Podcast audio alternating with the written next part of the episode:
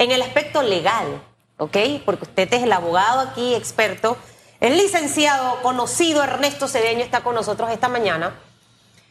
Eh, y siempre es bueno escuchar a los, a los juristas dando docencia sobre esto. ¿Cuál sería el futuro político del expresidente Ricardo Martinelli eh, luego de este fallo? Eh, en, en el aspecto legal, muchos dicen está inhabilitado porque hay una condena de tantos años. pero luego eso se contradice cuando dices que faltan un segundo paso y un tercer paso. ¿Cuál es ese futuro político, licenciado?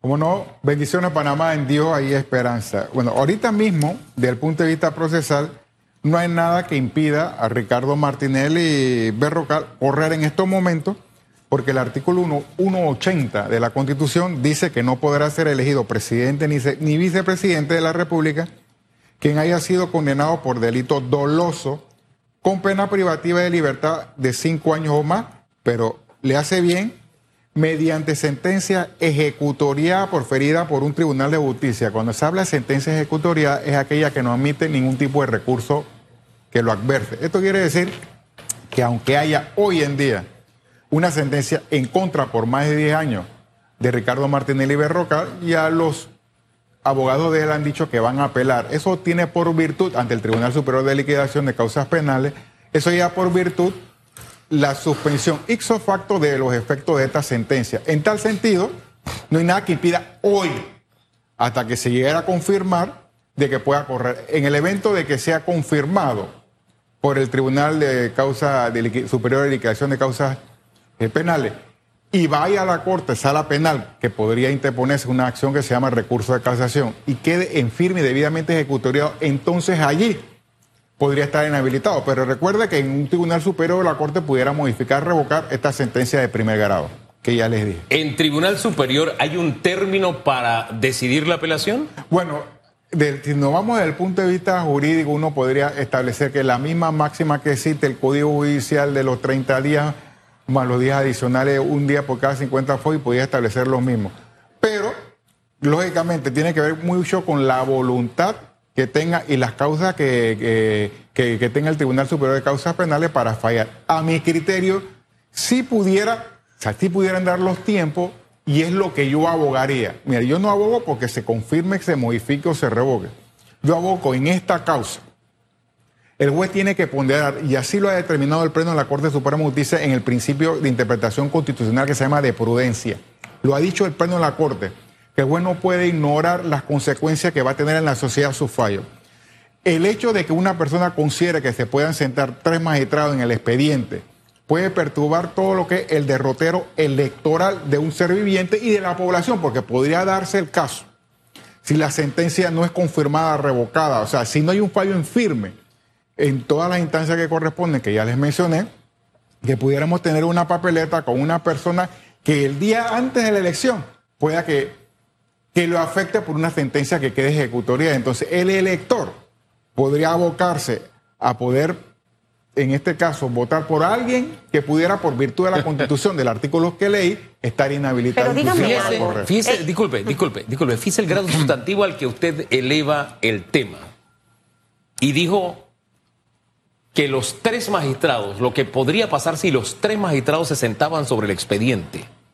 ¿Qué pasa si por lo menos uno se sienta sobre el expediente? Bueno, y esa es una lucha que hay porque yo no he encontrado una norma jurídica, y eso también pasa en el pleno de la Corte Suprema de Justicia. Yo no he encontrado una norma jurídica que permita que el magistrado sustanciador obligue a un magistrado a jugar su papel.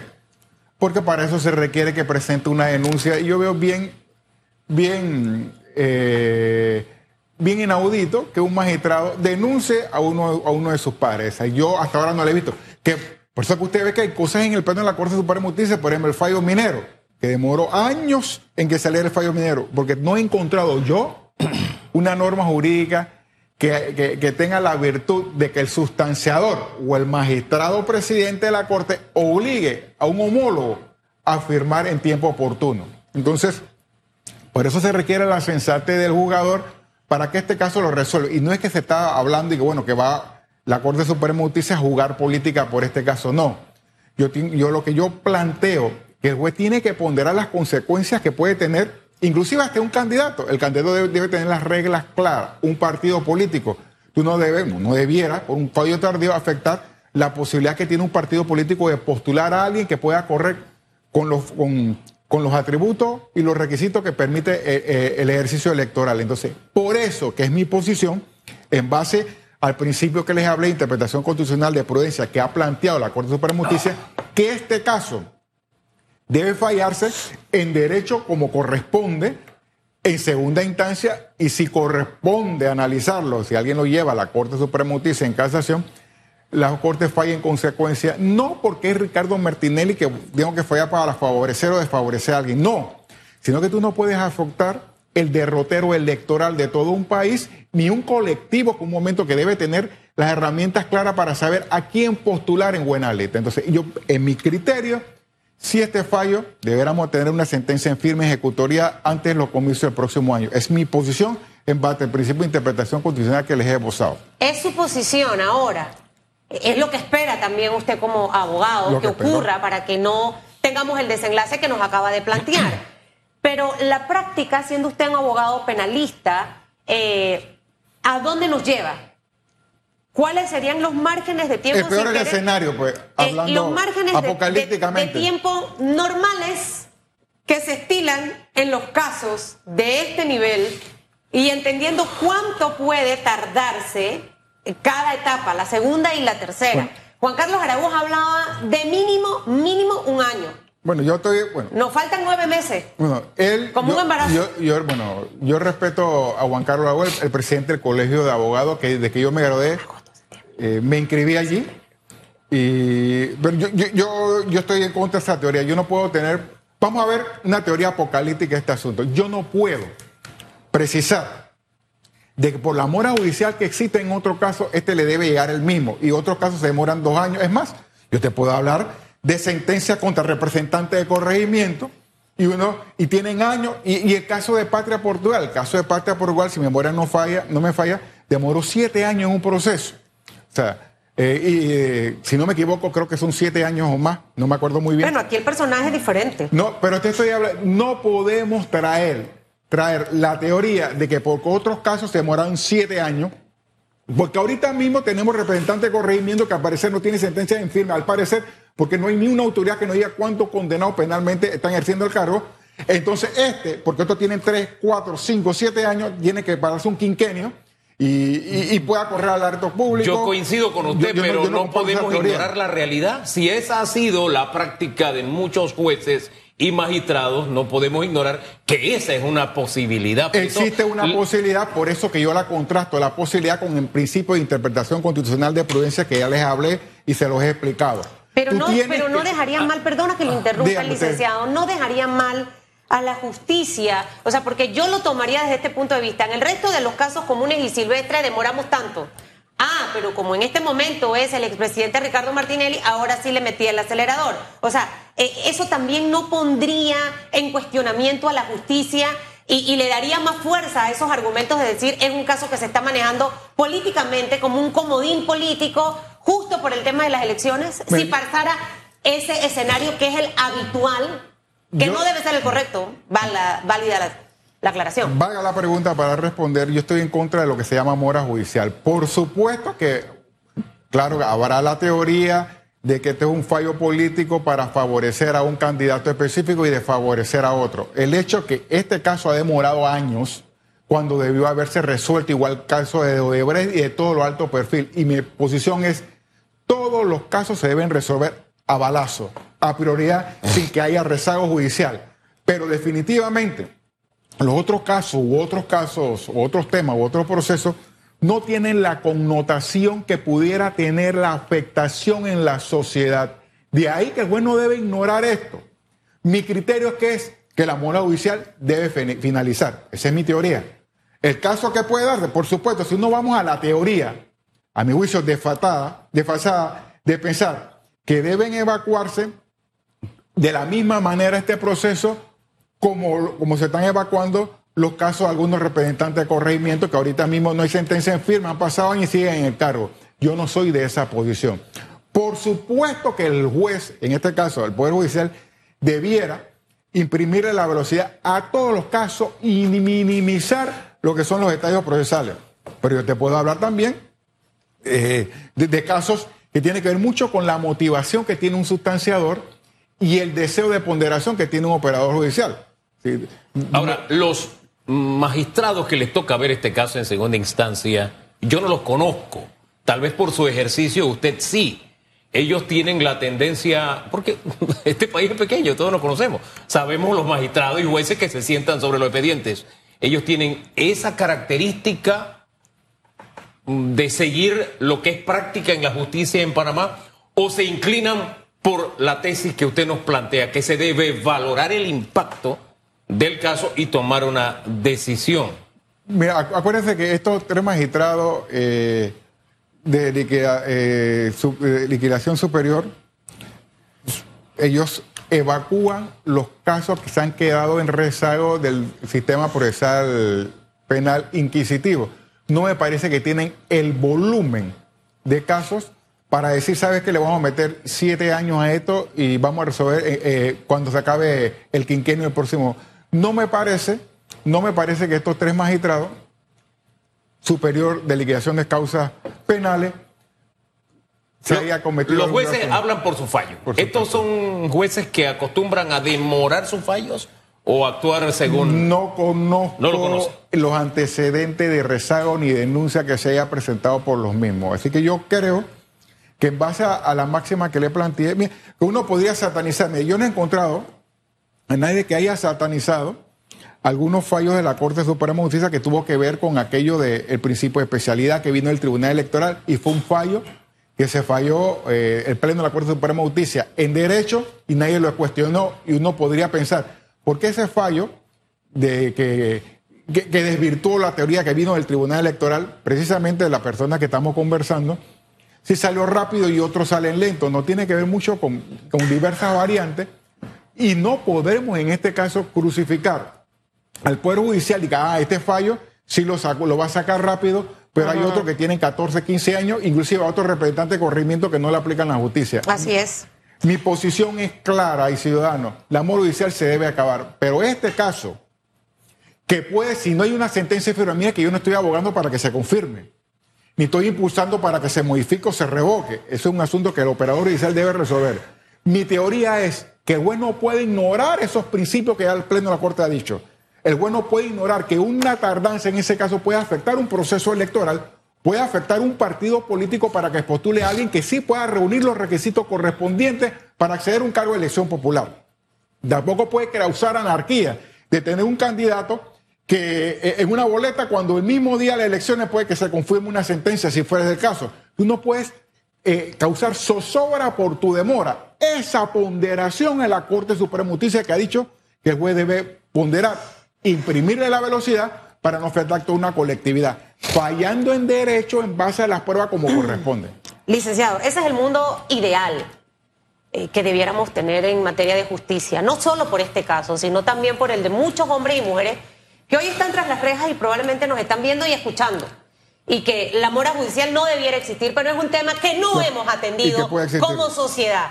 Entonces, yo lo que diría es que si nosotros agarramos, ah, bueno, es que a partir de ahora, con el caso del expresidente Ricardo Martinelli, no vamos a tener mora judicial. Yo lo que quiero es que eso siga pasando el resto de los casos. No solamente específicamente en el caso del expresidente, por el simple hecho de que si obviamente ya esto se resuelve pronto, se define si participa o no participa del torneo electoral. En materia de justicia tenemos, tenemos muchos temas pendientes que debemos dejarle de poner nombre y apellido. Lo que tenemos que hacer es resolver las tareas que tenemos en materia de justicia. Usted planteaba un escenario que yo le voy a poner el otro lado de lo que usted decía, imaginándonos que corra el expresidente de la República y que el electorado diga, bueno, mejor eh, no voto porque después pasa no sé qué. Pero ¿qué pasa si, tomando en cuenta lo que acaba de salir hace minutos con el señor Jaime Porcel, de lo que logran estas cosas en el señor Ricardo Martinelli? Que logra que no lo perjudica. Y que gane. Y que gane. Y que después, yo no sé si eso también puede pasar, que un juzgado condene a un presidente que ya está en ese momento en firme porque fue electo.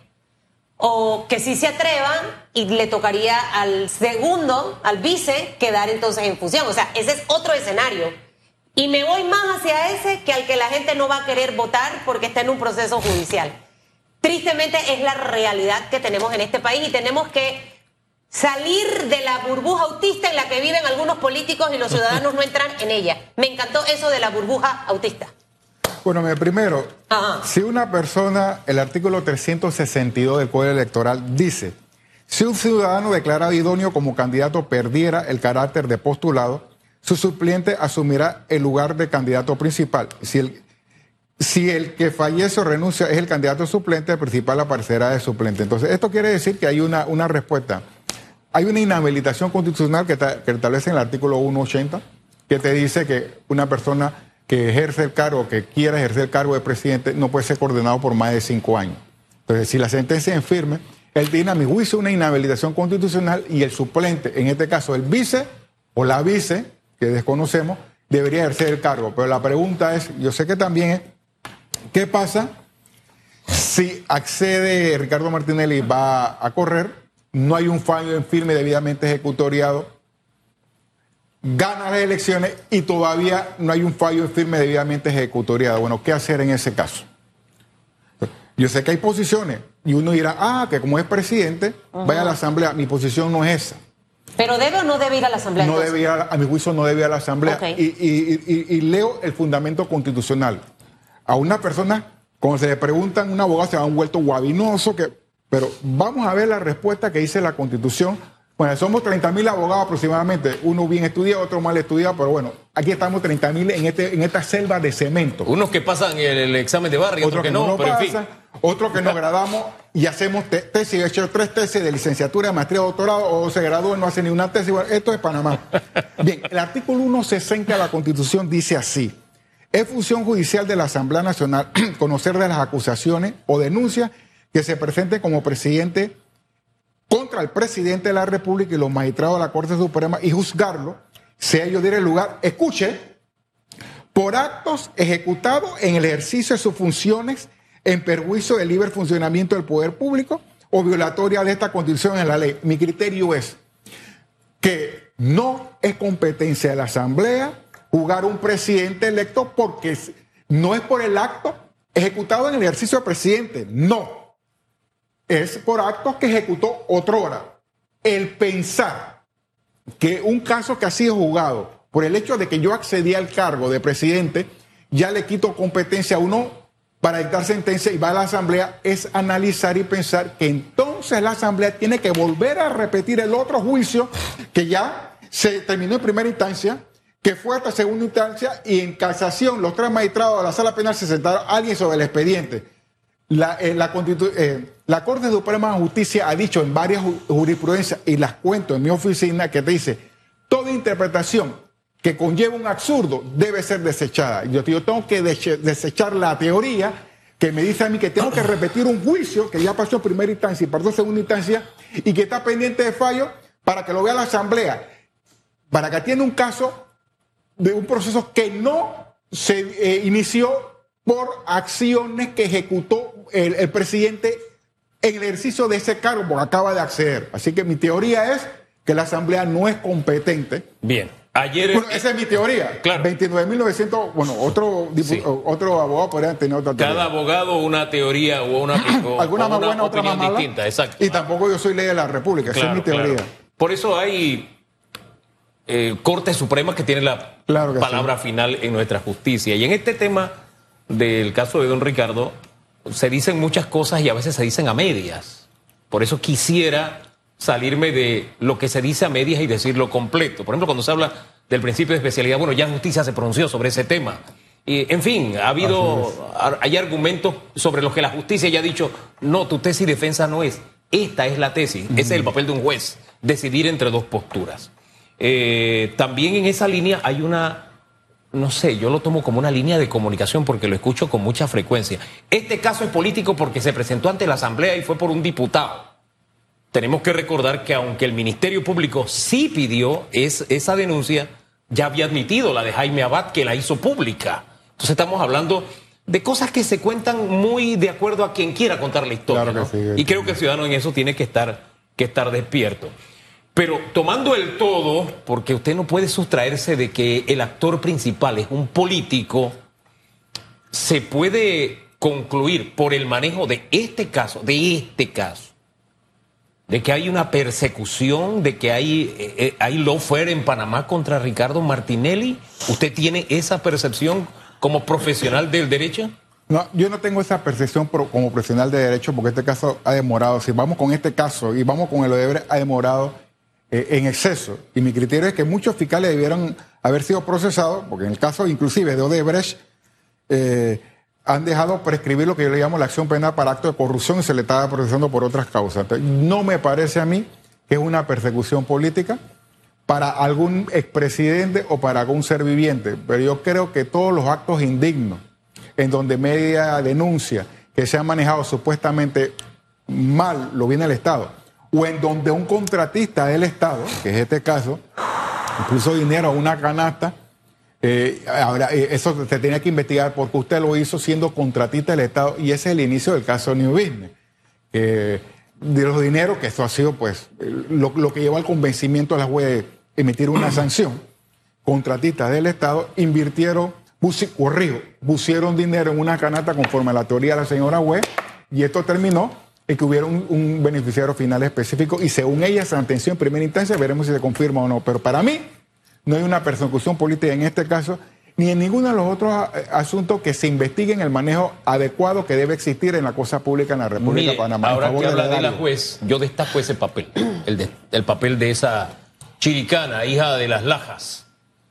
A mí me llamó poderosamente la atención que en las audiencias ella incluso corregía tanto a los fiscales como a la defensa cuando iban al expediente. Ella los ubicaba en la foja En la específica foja. donde estaba y le decía a Secretaría dónde estaban los puntos, las comas y las tildes, las diéresis también. O sea, ella manejaba al dedillo lo que estaba juzgando. Eso quiero destacarlo. Y destaco también quiénes deben entonces ahora decidir, porque hemos hablado de sí, de los magistrados, del Tribunal Superior de Liquidación de Causas Penales, y quiero irme a los nombres para que usted tenga claro quiénes tendrán la responsabilidad si se presentan las apelaciones, porque existe la posibilidad de que, supuesto lo que se presenten. ¿no? Claro. Eh, José Jo Justiniani es uno de los magistrados, el otro es Diego Fernández y el otro es Secundino Mendieta. Ellos tendrían entonces que decantarse o por lo que usted propone o por lo que la tradición jurídica de Panamá nos muestra como una triste realidad, que se sientan sobre los expedientes. O de pronto se van por el camino del medio, no se sé. sientan algunos No del sé. expediente de manera miserable. Eso Triste, hay que triste añadir, y ¿no? lamentablemente Claro esa es nuestra realidad. Veremos qué ocurre. Esta, esta historia apenas inicia Sí, a contarse. Eh, y ojalá que todo se vaya resolviendo de, de una manera orgánica. Vamos a ponerlo de esa forma. Transparente, diría Para yo. que, para, orgánica diría yo y no forzada, para que nuevamente la justicia no quede en cuestionamiento. Y hay muchos temas aquí que al final hay que entender. Me, me- me gusta el cierre del lo que escribió Martín Torrijos ayer. Todo lo que se falle en derecho, nos guste o no nos guste. Esto apenas inicia Sí. y cualquier escenario puede cambiar las cosas con un segundo veredicto. Y al final es la justicia y tenemos que respetar en base a qué motivos la justicia falló de esa forma. Hay muchas tareas, licenciado Cedeño. Me parece que Vamos sí. a, a- a orar mucho y a pedirle a Dios lo que rezamos, oramos, para que los problemas que tenemos de justicia se resuelvan.